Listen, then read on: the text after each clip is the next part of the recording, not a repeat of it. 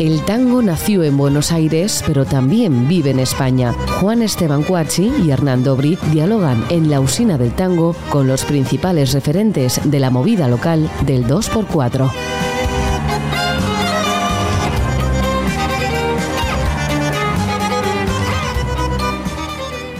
Hola, bienvenidos a una nueva emisión de la Usina del Tango.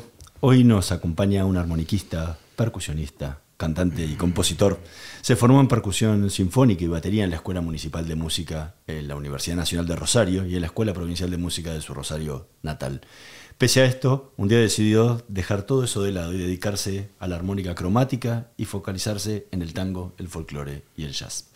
En 2002 participó en el certamen Precosquín del Festival Nacional de Folclore y obtuvo el premio Revelación y el primer premio en la categoría solista instrumental. Ha compartido escenarios con Mercedes Sosa, Fito Páez, Víctor Heredia, Juan Carlos Baglietto, Jairo, Raúl Carnota, Pedro Aznar, León Gieco, Luis Salinas, entre otros tantos.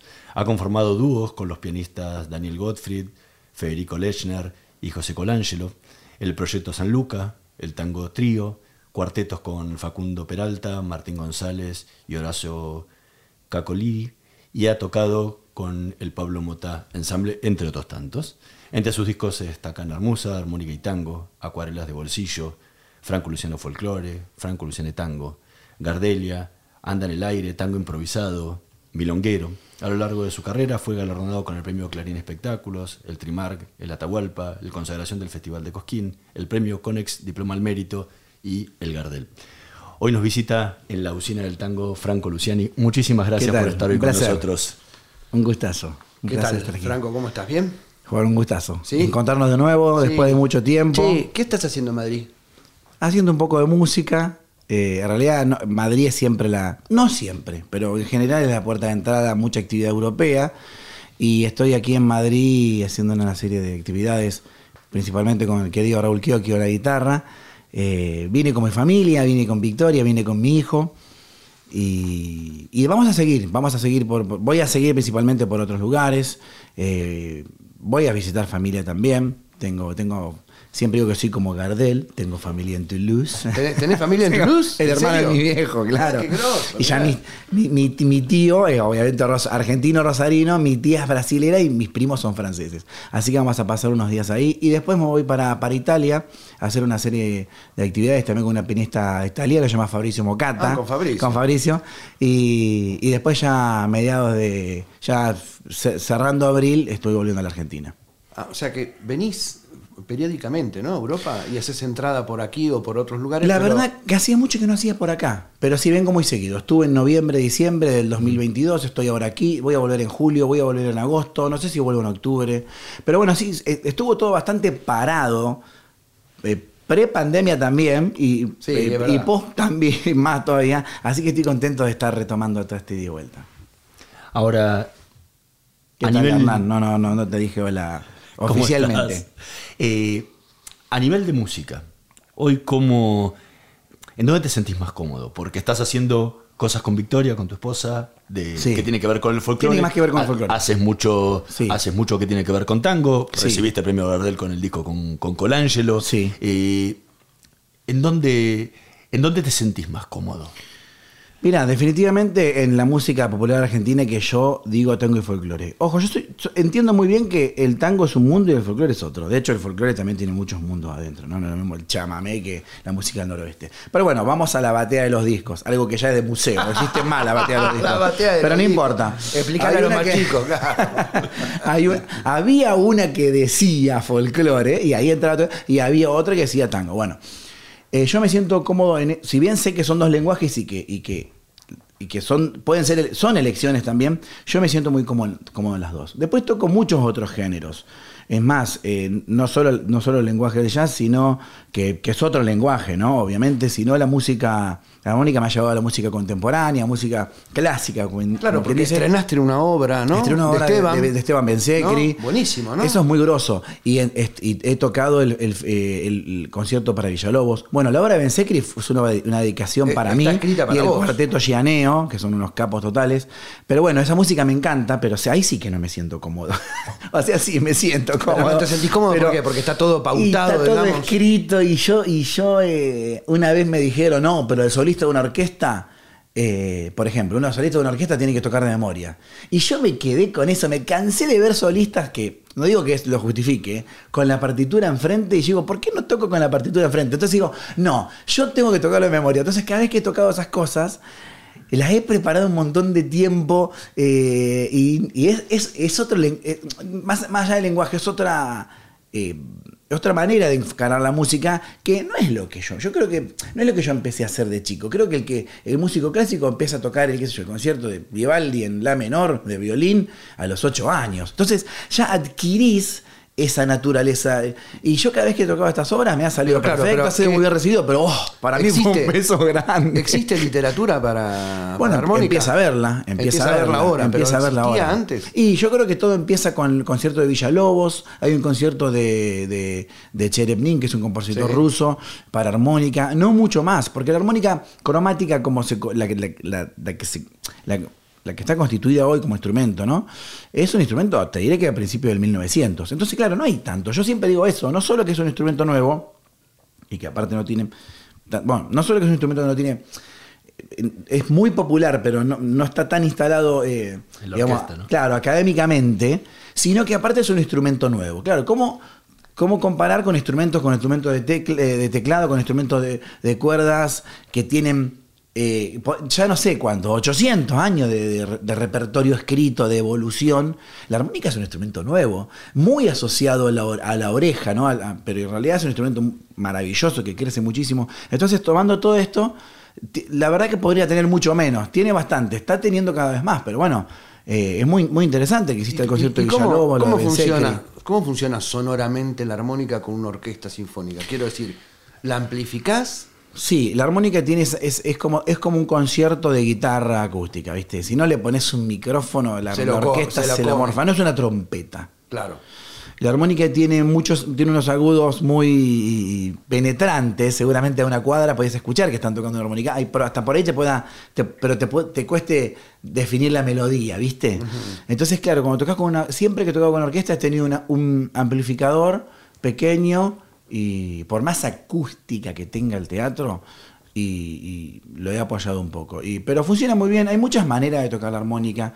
Hay realmente lenguajes muy diferentes. Hay personas como Toots Tielemans, por ejemplo, un maestro de la armónica de jazz que tocaba lineal prácticamente, salvo su primera época, tocaba lineal. Quiero decir, tocaba como, un poco como si fuese un saxo, como si fuese una flauta traversa o una trompeta, una línea. Eh, pero la armónica también se puede, tiene posibilidades armónicas limitadas, o sea, hay determinadas combinaciones armónicas. y, y aparte se puede octavar, entonces ahí ya empieza a aparecer otro juego, hay tonalidades más abiertas que otras, como cualquier instrumento, ¿no?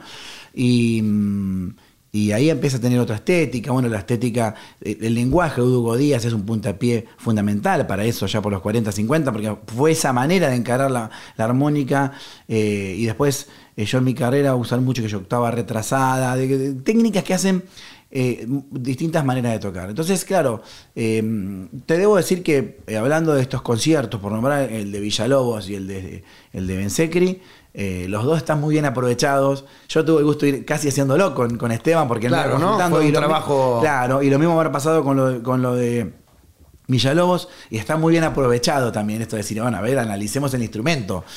¿Qué, posibilidades tiene? Pero bueno, son muchas las maneras. Es más, sabemos que la armónica para cantantes eh, tipo, qué sé yo, Dylan, León Gieco en el caso de Argentina, también hay una manera muy sencilla de tocarla, muy linda, muy, pero muy eh, solo casi tímbrica, pero después tiene un desarrollo eh, realmente muy grande. Hay un dicho que dice, nosotros los, ah, los armonicistas no somos los cancheros con eso, dice que la armónica es un instrumento muy, un instrumento muy fácil de tocar, pero muy difícil de tocar bien. ¿Qué quiere decir? Hay, un- hay unos dos primeros pasos que los, los aprendes rápido, porque la armónica viene como acomodada. Lo puedo, puedo hacer un ejemplo sonoro si quieres. La armónica tiene notas sopladas y aspiradas. Sopladas do mi sol, aspiradas re fa la si. Para hacer un resumen, esto en la música occidental resume los- la, la armonía, los dos acordes básicos, que es acorde, un acorde de tensión, un acorde de tensión, que te lleva a un acorde de reposo. Entonces, si yo agarro una armónica, siempre digo que hay tres categorías de instrumentos. Vos tenés una trompeta y una quena arriba de una mesa. No le sacás siquiera sonido de cero. Tenés que saber la técnica para que empiece a sonar. Primera categoría. Segunda, guitarra y un tambor o un teclado. Sí, vos lo tocás y suena, pero mínimamente necesitas saber hacer un par de acordes o un ritmo. Y después tenés la armónica. Vos agarrás una armónica, no sabes nada y haces...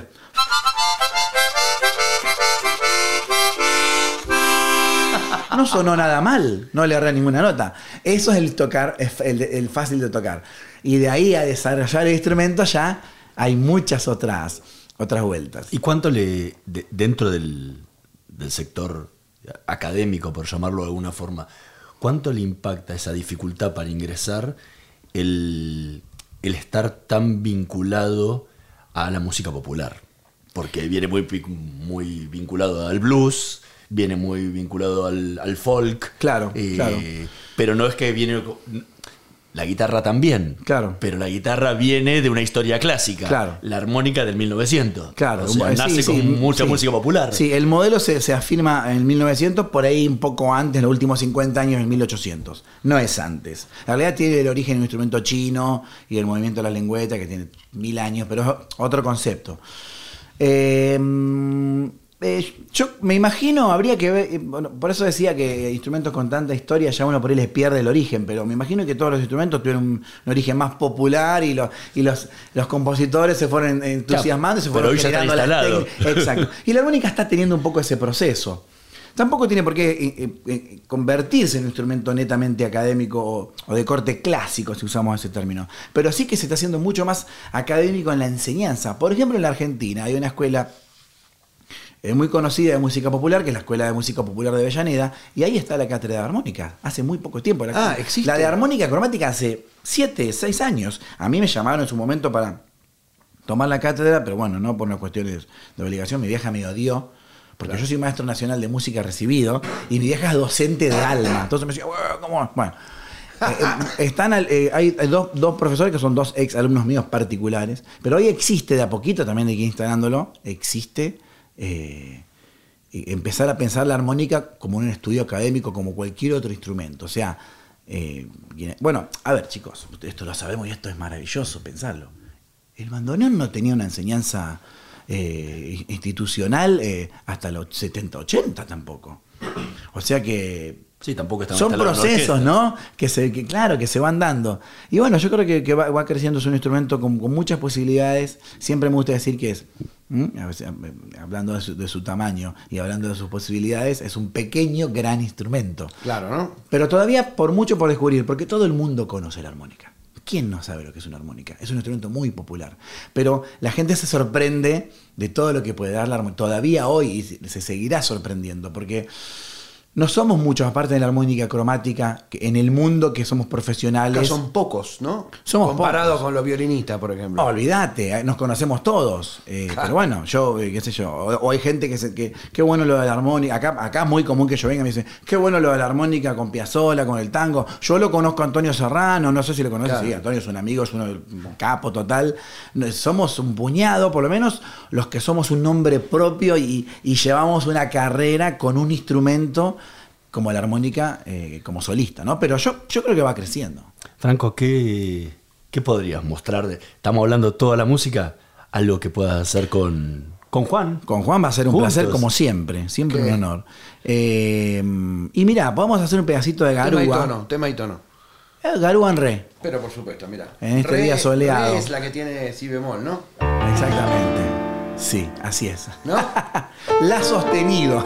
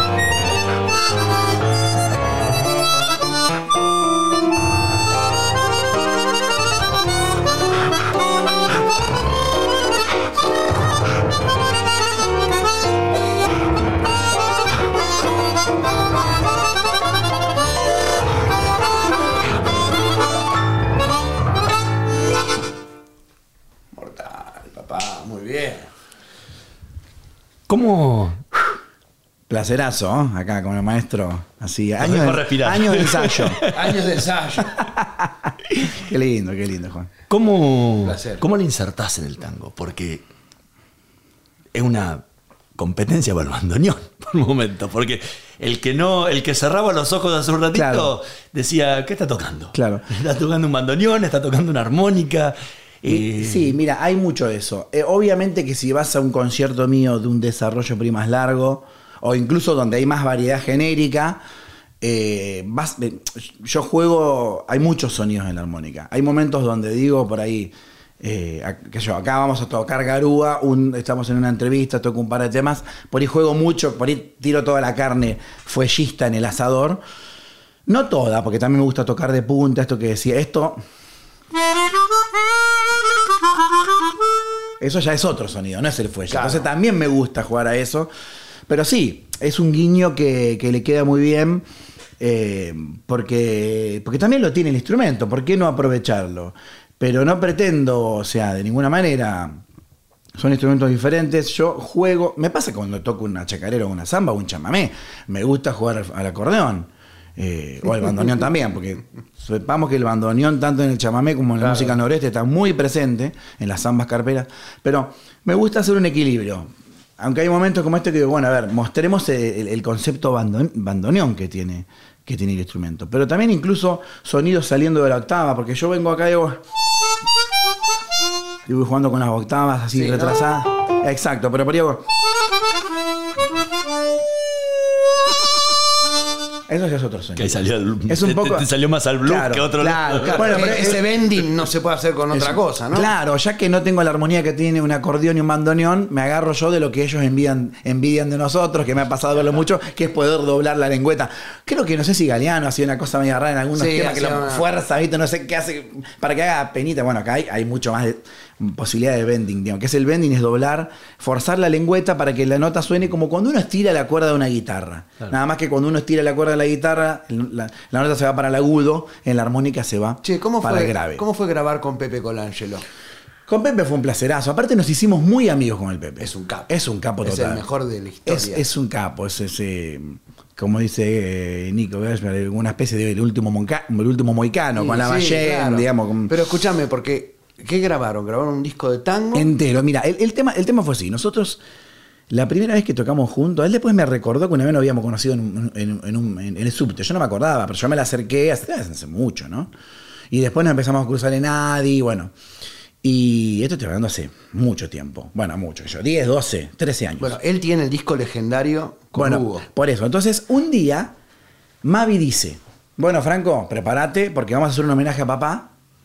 Eh, yo no sé si fue en el 2014. O sea que ahora se viene el 2024.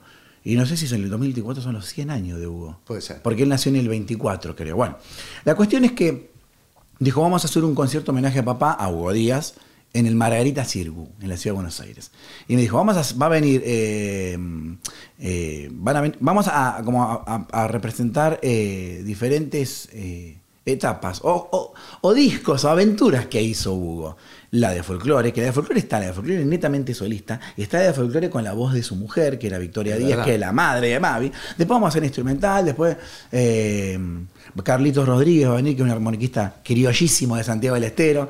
eh, y vamos a hacer también la parte de tango, obviamente, y, la de- y vamos a hacer una parte de jazz también. Que me acuerdo que vino Cirigliano para la parte de Ah, jazz, con Horacio Avilano, que estaba en la de folclore y en la de tango, eh, con Facundo Guevara en la percusión, y me dice, vamos a hacer la de tango con Colángelos y Cabarcos. Digo, dale, ¿qué te voy a decir? Que no. Bueno, ahí nos volvimos a encontrar con, con el maestro y estuvo tremendo. Eso está filmado, hay unos videos en YouTube. Pasaron un par de años y, y el querido Gaby Soria, eh, ex director del Festival de, de Tango, eh, y bueno, director de la, presidente de la Mm. De la Academia de. Tango, eh, nos dice, vamos a hacer algo juntos, ¿les parece? Le digo, dale, buenísimo. Cerrábamos en la usina del arte lo que fue el concierto de gala. Bueno, también estuvo tremendo.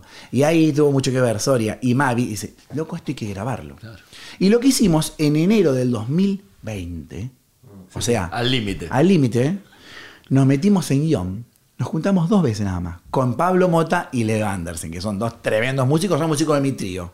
Eh, que en mi trío ya es, es- es muy, muy amplio todo. Música argentina, incluso folclore, es como una cosa muy variada, pero el tango a full. Entonces, eh, a Pablo lo conocía por Pepe Mota y, y, y, y dijo, uh, que venga Pablito, que lo conozco de pie. Bueno, se copó con, con Leo Mal, nos juntamos dos veces, grabamos en guion, lo filmamos porque quisimos, justamente como decías vos, era no hacer un homenaje, ni mucho menos porque yo lo había hecho como Avi, pero hacer como un guiño a esos discos que grabó con Hugo Díaz. Claro. Principalmente el de Gardel, pero no, en realidad todos, que son discos muy, muy, muy parrilleros. Son impresionantes. Muy zapados para quien esté escuchando, muy improvisados. Con Grela, ¿no? Con Son Grela, discos. con Murta en el contrabajo. Con Murta, qué lindo personaje. Tremendo. Bueno, y bueno, imagínate, los, los- los camarines con Colangelo son tremendos. Bueno, elegimos 10 tangos, uno de él, uno mío. Todos los demás clásicos, yo canté un par de, de tangos, un pedacito tipo estribillista, y todos los demás son tangos grabamos. Barrio de Tango, Tu Pálida Voz, Duelo Criollo, A Media Luz, eh, Oro y Plata y Papa Baltasar, María, eh, bueno, los tocamos. Qué tangazo, María. ¿eh? Lo- lo- eh, los mareados, sí, sí, sí. Letra y música. Sí, es tremendo, Un nivel. ¿no? Es una- Aparte esa cosa tan, tan, tan troilo de empezar mayor y ir al menor sí, y sí, ir al es- menor y volver a mayor. es una locura, Es ¿no? una locura. Bueno, y, y estamos, y hicimos el disco y se nos vino la, la pandemia. Y por suerte lo fuimos terminando, sacamos un par de videos, los invito a verlo en YouTube, está un video hermoso, muy bien, muy bien edit- eh, producido, haciendo Los Mareados y otro haciendo Tu Pálida Voz, tremendo vals. Y después sacamos primero el disco digital y después el, el físico. Y tuvimos el honor de ser eh, ganador del premio Gardel de lo que fue el. ¿Qué sería? El Gardel 2021 al rubro eh, orquesta o, conjunto de tango. Que a mí me dio mucha alegría. Yo tenía el honor ya de, de tener eh, otro reconocimiento en Gardel, también en tango y en folclore, pero gracias a, a- a- al a Tango Improvisado y, y que lo ganó, que lo ganamos, eh, me di cuenta que el maestro no había estado nunca siquiera nominado a un premio Gardel. Increíble, esas cosas increíbles que se dan en la música. Entonces el maestro me dice, gracias, Franquito. Gracias, Lucy. Me dice, me dice, para por Luciani, ¿no? Lucy. Gracias, Lucy. Porque vete ahora a ver. Y, y tengo un Gardel. Y digo, maestro, ¿qué? Gracias a mí, sí. ¿qué le puedo decir a usted? Tu- tuve la posibilidad de entrevistarlo y estaba contento de tener el Gardel. No, no, Era claro, increíble. claro, y toda la, toda la comunidad muy feliz, ¿no? Pero eh, la verdad que fue una experiencia muy linda, pero realmente eh, fue algo casi así como lo que hicimos nosotros. Eh, tocar los tangos, pero aparte porque yo sabía ese concepto que él tiene. Porque uno que lo ve él con lo- su él lo quinteto. toca así, él toca Claro, así. porque uno lo ve como arreglador, con las partes, con su quinteto, con orquesta, dirige de vez en cuando la orquesta, eh, ¿cómo se dice la escuela? Eh, la orquesta escuela. Ahora, para zapar es un campeonazo. Es y no te creas que.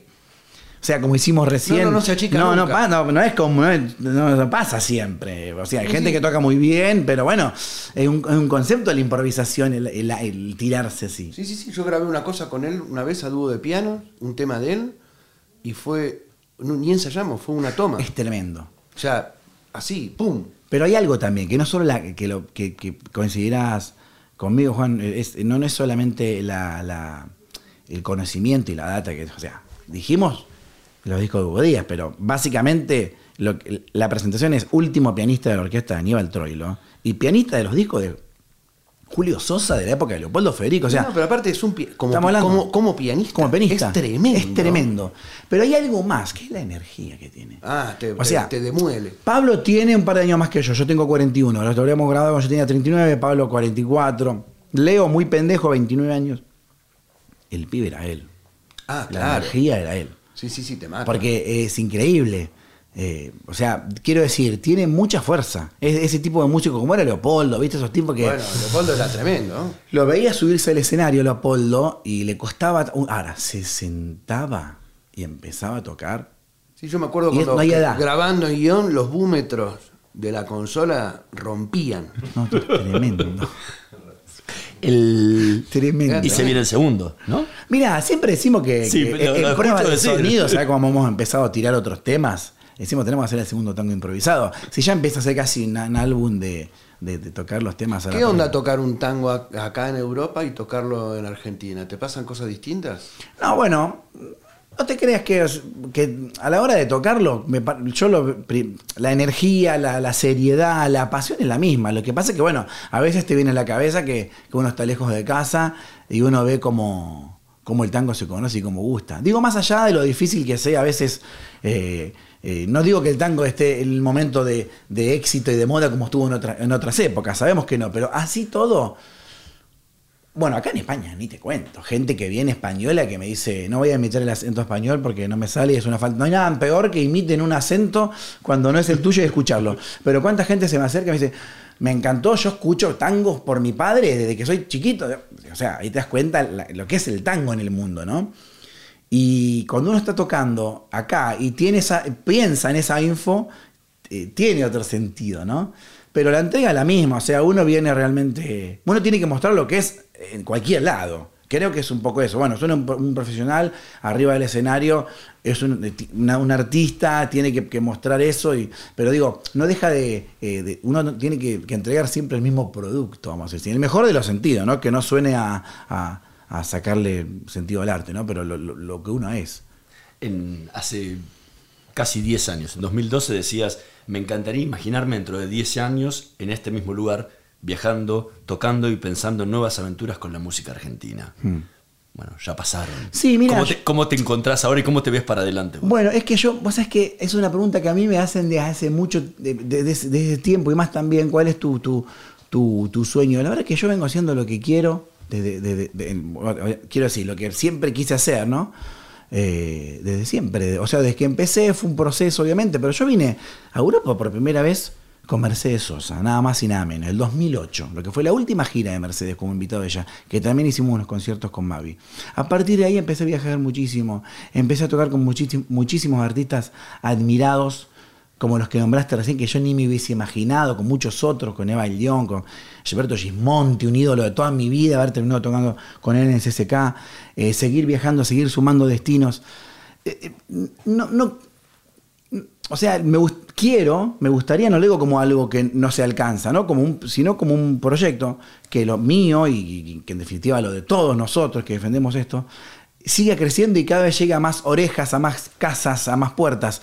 Pero en definitiva, eh, en, en este mismo camino que uno, uno ya anda, ¿no? ¿Qué otra cosa puedo pedir? Sí, sí, que- no te voy a mentir, me gustaría vender, eh, Sí, tener 100.000 discos, sí. 15 millones de reproducciones en Spotify, sí, no te así que no, pero en realidad no es un objetivo, no es eso.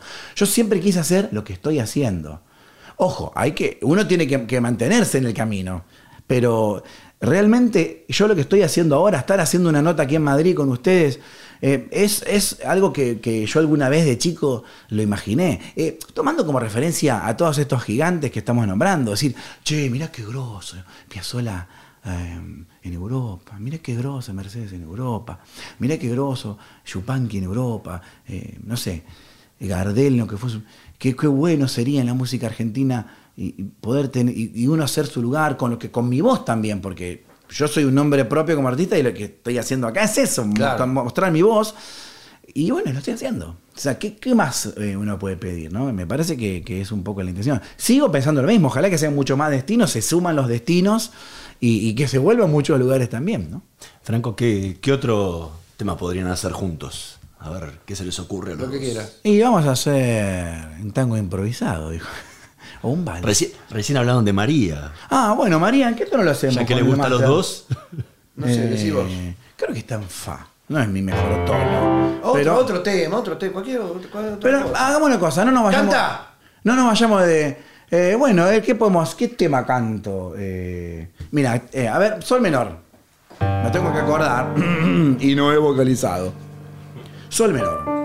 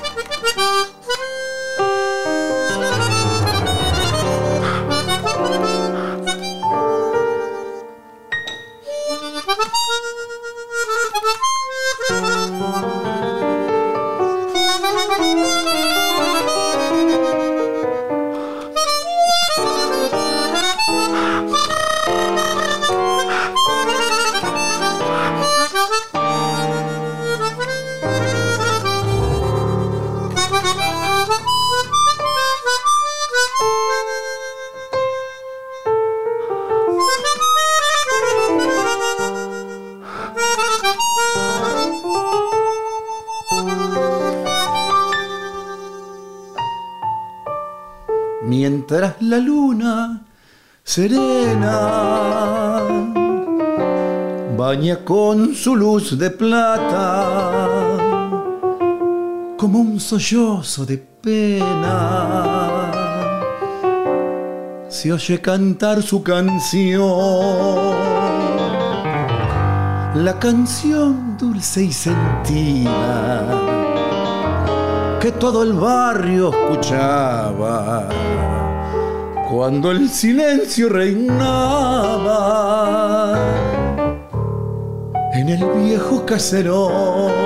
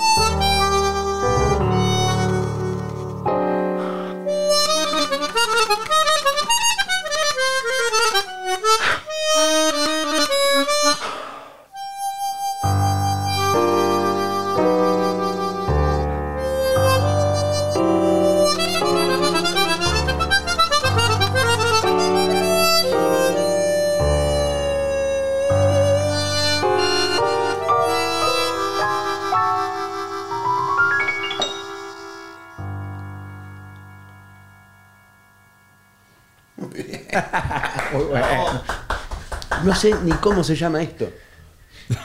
Duelo criollo. Duelo criollo, totalmente. Mientras la luna cuentan que fue la piba de Arrabal. Eh, trancazo. Totalmente, sí, sí, sí, sí, sí, sí.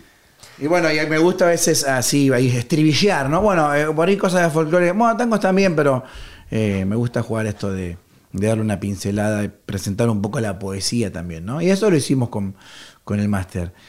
Eh, pero bueno, la verdad que, qué sé yo, hicimos, hacemos estos tangos es viejos, pues es un tango viejísimo. Es viejísimo. Es más, un tango yo me siento ba- bastante orgulloso porque digo que es un tango un poco rosarino, porque es de Lito Vallardo, Ah, rosarino y. Padula también, y que fue un tango que fue estrenado por Libertad Lamarque en Rosario. Después fue un tango que grabó el Gardel y que justo todo lo que grabó Gardel hizo pum.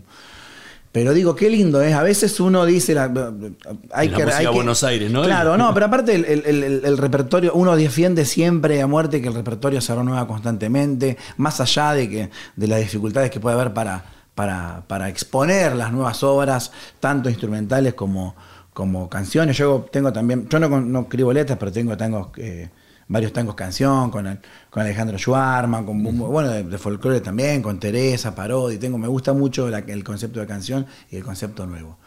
Pero también, la verdad que los tangos viejos, eh, te escuchaba tocarlo ese punto, Juan ¿no? Esteban y la verdad que eh, cuántas cosas maravillosas que se pueden hacer eh, que suenen a hoy eh, en una composición que tiene 100 años. ¿Y cómo es eso? Profundiza algo de ese tango actual que componés. No, e- e- ese ¿Cómo, tan- cómo sí, yo- es yo- y, yo- y- y qué diferencia tiene con el, con el tango tradicional que estamos acostumbrados? ¿no? Mira, yo creo, creo que uno se encuentra con muchas cosas en el camino de la composición, eh, por lo menos del lugar de la canción que a mí me ha pasado y, y no es lo que empecé a hacer de cero y sigo aprendiendo, tampoco me voy a poner en un lugar, eh, un pedestal y mucho menos, con, con tantas obras increíbles. Aparte, el- en nuestro tango y nuestro folclore tienen unas duplas de música y letra, yo te digo...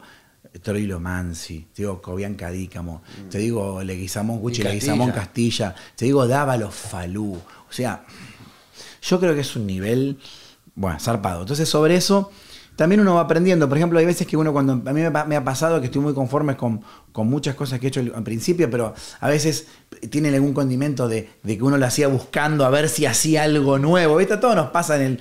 A ver qué. Y después te das cuenta que, qué sé yo, la canción, la canción sigue siendo la canción. Así sea un tema de Coldplay o de, no sé, de sí, sigue siendo una, tiene que ser una cosa casi sencilla, si se quiere, por lo menos el que la escucha, ¿no? Y en ese concepto, eh, lo, que, lo primero que hago que trato es, de, dejarme llevar eh, por lo que o, o por lo que me hizo una melodía, porque me gustan las dos maneras, y después entrar en la melodía un poeta, o por ahí por lo que te dice una, una letra. Pero eh, básicamente soy un creador de- de- de- desde, la, desde, la, música de... Me gusta pensar canciones con poesía. Y después es fuera de la composición, netamente de la canción, pero dentro de la composición, estoy escribiendo cosas para armónica, para, para armónica sola. O no solo para armónica sola, pero para aprovechar, por ejemplo, estas cosas que hablábamos recién de la, de la, de las posibilidades de armónica, de las posibilidades de, de golpe, incluso de, de copias sonoras que puede tener eh, del bandoneón, del golpe, por ejemplo. Vamos, mira, fa menor, a ver si me acompañás con esto.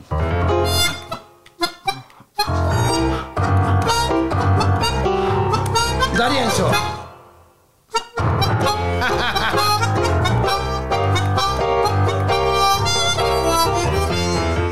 Por ejemplo, ¿no? Entonces.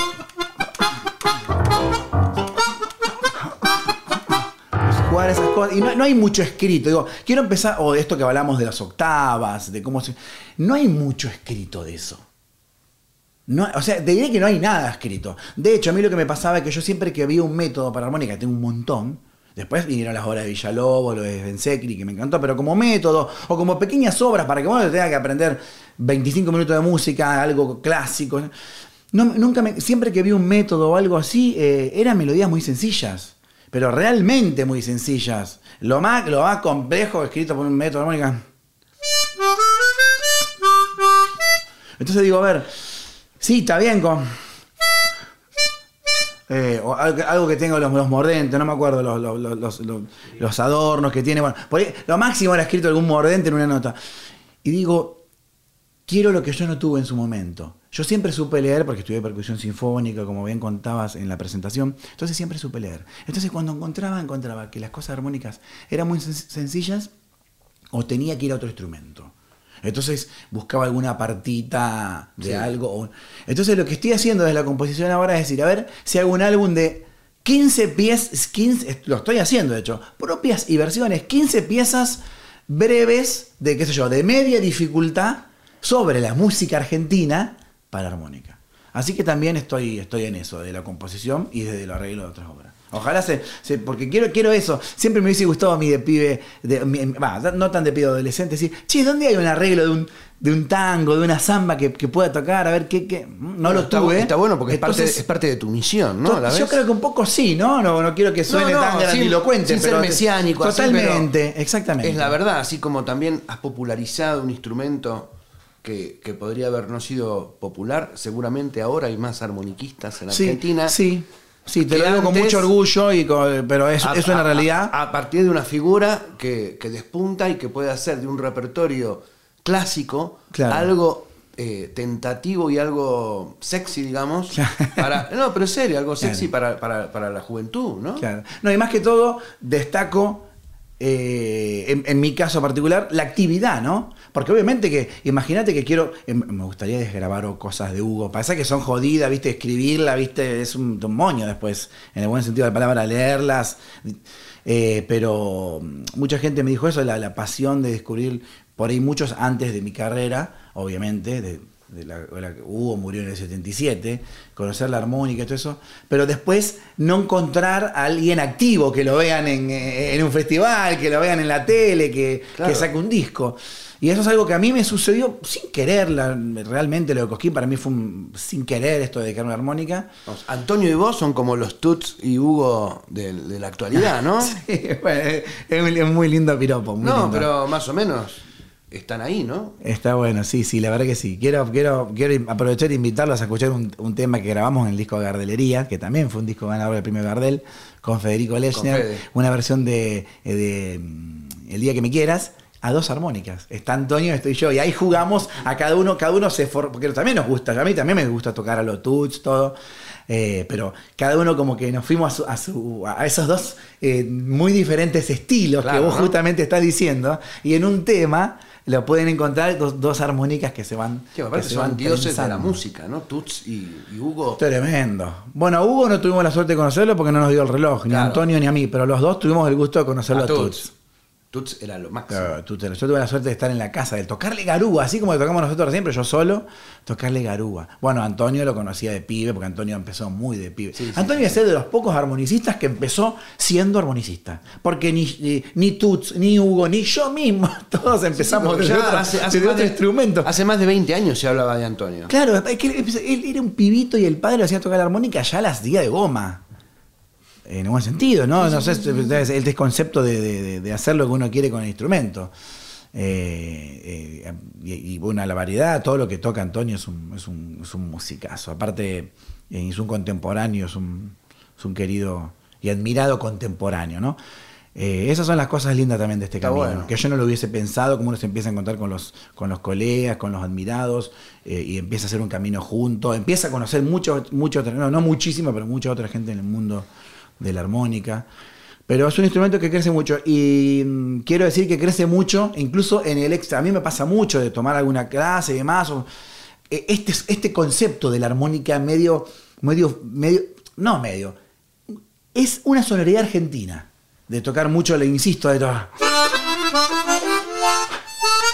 Es una sonoridad argentina y tiene realmente un crecimiento a nivel interés eh, general. Más allá de Piazzolla, que se toca en todo el mundo y con cualquier instrumento, inclu- incluyendo la armónica cromática, digo una sonoridad argentina del instrumento. Eso está bueno. O sea, como lo tiene el blues a un, nivel, digamos, muy grande eh, en armónica, eh, lo tiene lo tiene Argentina, no, te digo que no muchos más países, Brasil, eh, pero un sonido como propio con el instrumento, con la armónica cromática. Ah, tiene, un, tiene- un sonido propio con este instrumento. Tiene una música también que invita, ¿no? Tiene Totalmente. La música folclórica, por Totalmente. ejemplo, es tremenda, ¿no? Tota- totalmente, totalmente. Pero por eso digo, no, no lo tienen todos los instrumentos. Uno lo va descubriendo también. Por ahí lo tienen todos los instrumentos, pero no todos los países. No, o sea, lo tienen muchos países, porque la armónica llegó con el bandoneón a todo nuestro país y a, y a Uruguay, y el acordeón a todo el continente eh, americano, desde Canadá hasta Argentina y Chile. Eh, entonces, eh, está en todos lados pero no muchos países tuvieron solistas y nombres propios. Entonces el blues tiene 300.000. Pero la Argentina tiene, Brasil tiene, y no muchos más. Y lo vuelvo y lo voy a nombrar, vamos a volver a nombrar a Antonio.